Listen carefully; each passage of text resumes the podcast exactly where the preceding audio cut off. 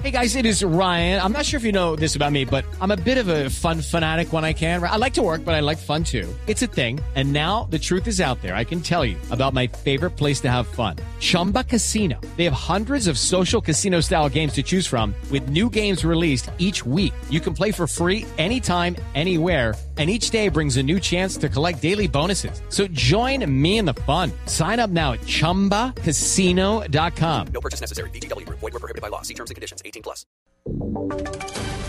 Voces y sonidos de Colombia y el mundo en Blue Radio y BlueRadio.com. Porque la verdad es de todos.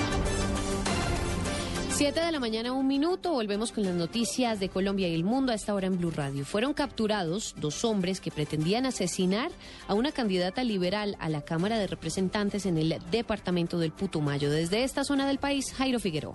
Argenis Velázquez, quien pretende ganar una de las dos curules a la Cámara en este departamento, denunció que dos hombres, uno de estos un menor de edad, ingresó armado a la reunión que ella presidía anoche en Puerto Asís. Y me comentan los amigos que me acompañan que capturaron a dos personas que tenían un arma de fuego. La dirigente, quien goza de una alta popularidad para las elecciones del 9 de marzo, reveló que viene siendo objeto de seguimientos y advertencias. Es alarmante, ¿no? Es alarmante porque ya he venido con varias amenazas. Y... La candidata dijo que ha pedido mayor seguridad del Estado, pero no hay respuesta en la Unidad Nacional de Protección ni en la policía. A darnos la seguridad, que nos ayuden a, a prestarnos atención porque... La señora Velázquez dijo que no bajará la guardia en su campaña hasta no convertirse en nueva representante del Putumayo. Jairo Figueroa, Blue Radio. Gracias, Jairo. Siete de la mañana, dos minutos. Vamos a conocer las medidas de seguridad para hoy, Día de las Velitas, y el plan de Navidad, plan de seguridad para eh, contrarrestar el uso de la pólvora. En Medellín, una mujer de la tercera edad ha coleccionado pesebres desde su juventud. Beatriz Rojas, desde la capital antioqueña, nos cuenta la historia.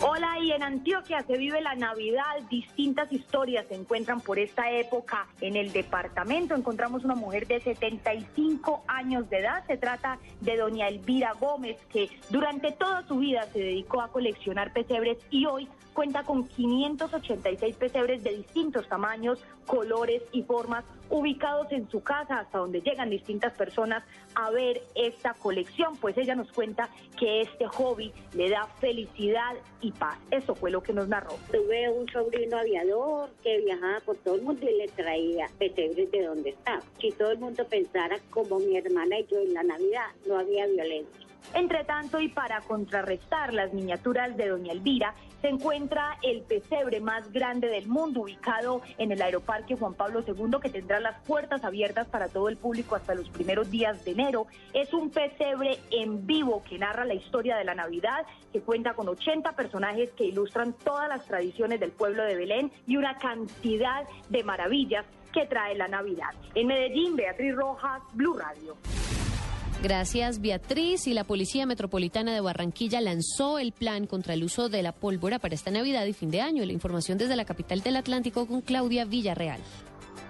Cero niños quemados en esta Navidad es el plan del Grupo de Infancia y Adolescencia de la Policía Nacional que desde ya realiza operativos de control para prevenir que niños y adolescentes resulten quemados con pólvora. Concientizar a los padres de familia y adultos responsables es la meta de la policía. Así lo indicó Jamie Vargas, comandante de la Policía de Infancia y Adolescencia de la Metropolitana de Barranquilla. Estamos realizando tanto controles y campañas preventivas en diferentes lugares acá de la Metropolitana, donde vamos a ir a parques, a los barrios, a hablar, a sensibilizar a los padres de familia para que nuestro objetivo de este año sea los cero niños quemados. Evitar que los niños manipulen pólvora, que se manipule pólvora en estado de embriaguez o almacenar pólvora en su casa son unas de las recomendaciones que está haciendo la Policía Metropolitana de Barranquilla. Claudia Villarreal, Blue Radio. Claudia, gracias. La gobernación de Risaralda y la policía aumentarán para este fin de año el número de hombres con el fin de disminuir la cantidad de pandillas al servicio del microtráfico. Los detalles los tiene Freddy Gómez.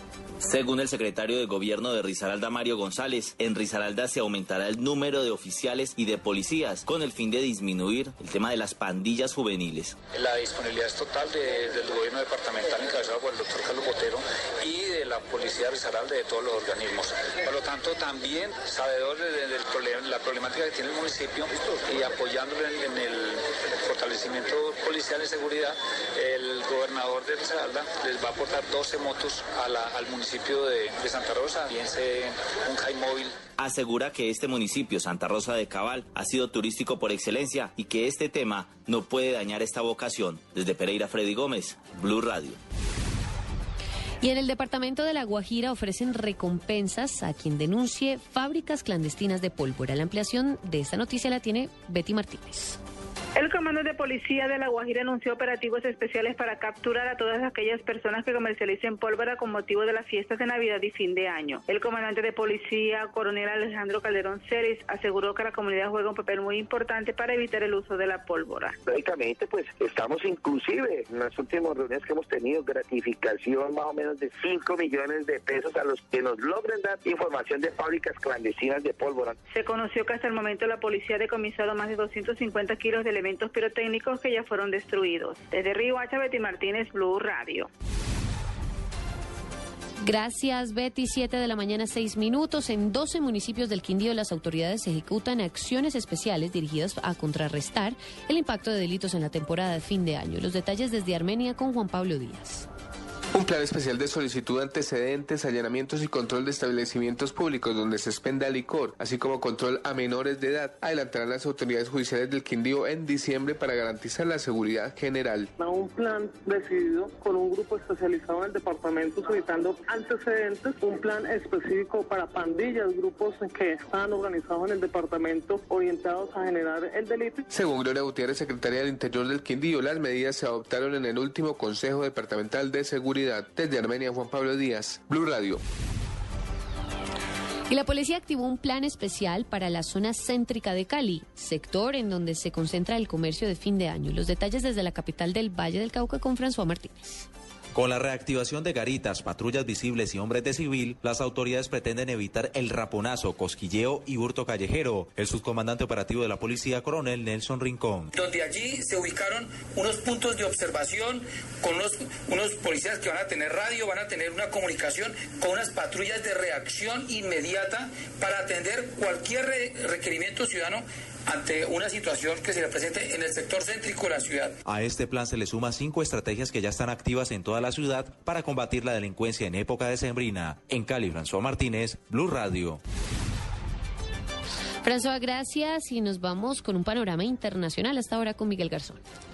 María Camila, gracias. El régimen de Corea del Norte liberó por sorpresa a Merrill Newman, un ciudadano estadounidense que había sido detenido el pasado 26 de octubre durante una visita turística a este hermético país, según informó la agencia estatal de noticias.